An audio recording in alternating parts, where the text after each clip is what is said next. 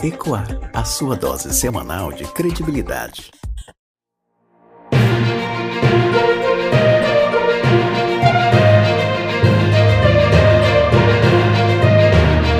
Olá, eu sou Cristiano Oliveira e esse é mais um episódio do podcast Ecoar. É um prazer ter você aqui comigo. Hoje vamos falar sobre desinformação climática, um assunto que ganha destaque devido às falsas campanhas sobre proteção ao meio ambiente e que podem afetar a nossa forma de compreensão em relação aos efeitos climáticos que o planeta tem sofrido nos últimos anos. Na internet, por exemplo, frases como, abre aspas, mudança climática desmascarada, fecha aspas, e, abre aspas, mudança climática é uma farsa, fecha aspas, são algumas das sugestões que chegaram a aparecer na barra de pesquisa sobre mudança climática, efeitos da divulgação de fake news que podem também causar sérios problemas e dificultar os avanços de trabalhos que buscam melhorar a situação climática.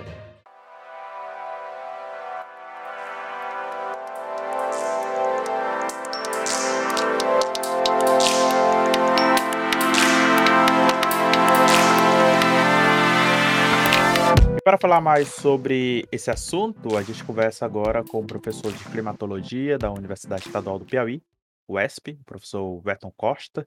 Olá, professor, é um prazer ter você aqui. E de começo, eu gostaria que você pudesse explicar mais o que é desinformação climática e por que tem ganho tanta notoriedade nos últimos anos. O que nós conhecemos como desinformação climática é uma iniciativa que busca descredibilizar a narrativa científica em torno não apenas da causalidade, mas dos efeitos, da dimensão dos impactos das mudanças climáticas no mundo. Esse tipo de discurso ou de iniciativa é, tem se expandido vigorosamente nos últimos anos, principalmente como reflexo do avanço das pesquisas científicas que têm apontado a ação antropogênica desses efeitos.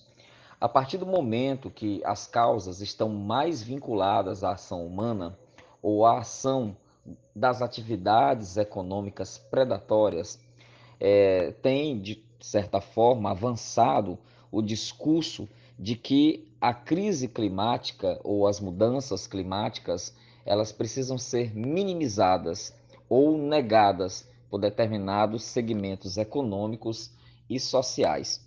Esse tipo de campanha tem buscado minimizar muito o alcance das mudanças climáticas e o grau de responsabilidade que as sociedades industriais têm com esses problemas. Professor, você pode citar exemplos recentes de desinformações climáticas? As pessoas e instituições que têm se utilizado do instrumento da desinformação climática têm buscado diferentes estratagemas para difundir inverdades em relação principalmente a causalidade das mudanças climáticas no mundo.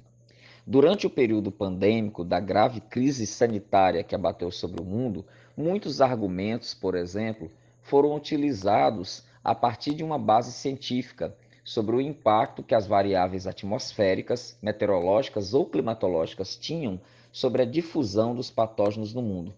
Argumentos como, por exemplo, o vírus não se difunde em ambientes quentes foram utilizados ad infinitum para minimizar o impacto que a difusão do SARS-CoV-2 ou novo coronavírus teria em ambientes tropicais.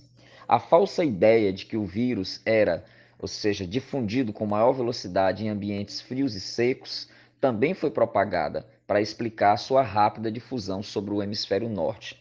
Enfim, além desses é, modais de informações vinculados à dinâmica climática para explicar a propagação de patógenos, a desinformação climática também foi utilizada por diversas vezes para minimizar o impacto das mudanças climáticas de causa antropogênica, na medida que muitos dos eventos severos ou extremos que ocorrem na Terra foram naturalizados, foram tidos apenas como eventos episódicos e sazonais, muito comuns a cada época do ano, e não como um impacto direto das ações humanas sobre determinados ambientes. No passado, as campanhas de desinformação eram diferentes. Atualmente, predominam as campanhas de lavagem de imagem de empresas e grandes corporações com supostas ações contra a mudança climática.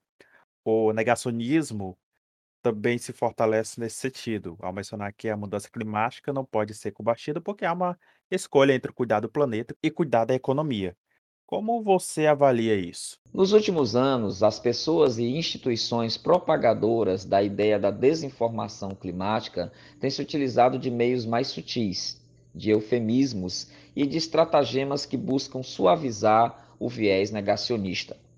Desta forma, a estratégia não é mais de negar completamente a ideia das mudanças climáticas, mas de admitir a impossibilidade de sua reversibilidade de admitir uma condição de impotência da sociedade em resolver os graves problemas, principalmente em relação aos mais vulneráveis. Desta forma, a lógica negacionista ou da desinformação climática se vale de uma visão maniqueísta que divide o mundo entre nós e eles, entre o mal e o bem, e coloca eh, para as pessoas uma decisão extremamente constrangedora entre optar pelo desenvolvimento econômico, crescimento econômico, a geração de oportunidades de emprego e renda, e por um lado a preservação dos ativos ambientais e ecossistêmicos. Isso cria naturalmente uma situação constrangedora que deve ser combatida efetivamente com a massificação do discurso científico, com a informação, com os avanços que nós conseguimos até agora do ponto de vista das tecnologias, do ponto de vista das estratégias de combate às mudanças climáticas, do ponto de vista dos programas e ações educacionais que precisam ser implementados de uma forma mais ampla e assumidos pelo conjunto da sociedade como, como uma resposta ou estratégia de responsabilidade socioambiental a ser assumida pela sociedade, pelos entes corporativos e pelos entes governamentais. Existe uma falsa premissa de que os recursos do planeta são ilimitados quando não são. E justamente por essa razão, as empresas sustentáveis são as mais competitivas, pois além dos recursos ambientais, promovem eficiência na gestão de recursos escassos em oposição ao modelo comunista inviável. A solução contra esse movimento negacionista é desconstruir falsas premissas, inclusive antigas, ou é preciso mais ações nesse sentido? Em um passado recente, era muito comum a falsa crença que existia uma quantidade abundante de recursos naturais, praticamente ilimitada à disposição da humanidade. Com o passar dos anos, com o crescimento econômico, com o aumento da população, nós percebemos quão finitos são esses recursos e nos vimos diante de uma situação extremamente constrangedora a ideia da escassez ou a exaustão desses recursos, principalmente os recursos hídricos, o solo, a biomassa e as fontes energéticas. Logo, percebemos a necessidade de compatibilizar essas riquezas de uma forma que pudéssemos continuar preservando o meio ambiente, proporcionando desenvolvimento social e econômico e o próprio crescimento econômico, buscando bases mais sustentáveis para o desenvolvimento e incorporando princípios de responsabilidade socioambiental. Observamos, por exemplo, que somos um planeta com mais de 7 bilhões de viventes e que no momento atual atual capacidade de carga desse planeta não suporta um padrão predatório de consumo que vem se homogeneizando e universalizando. Nós sabemos, por exemplo, que um habitante é, da Europa ocidental consome geralmente duas vezes menos que um cidadão norte-americano, mas que um nigeriano consome 33 vezes menos e que um paupérrimo habitante da Serra Leoa pode consumir 100 vezes menos que um cidadão norte-americano. Esses padrões de desigualdade no acesso aos recursos mostram o lado mais perverso da crise climática e ambiental. Na verdade, nós precisamos mudar profundamente a nossa atitude em relação à biosfera, em re relação à nossa própria relação com o meio ambiente. Precisamos repensar a nossa condição de espécie, atuar como espécie atuar em bloco e não atuar como casta, como segmento privilegiado. Uma série de ações fundamentais são necessárias. para mudar os mecanismos produtivos, para mudar os mecanismos de uso racional da água, para mudar os mecanismos de geração da própria riqueza, incluindo boa parte das populações que hoje são excluídas, desenvolvendo novas expertises de gestão dos recursos naturais, aprimorando as tecnologias de produção energética, de forma que nós possamos aproveitar mais os ativos naturais de uma forma menos predatória possível. Professor Alberto Costa, foi um prazer ter você aqui conosco hoje. Muito obrigado e, é claro, volte sempre.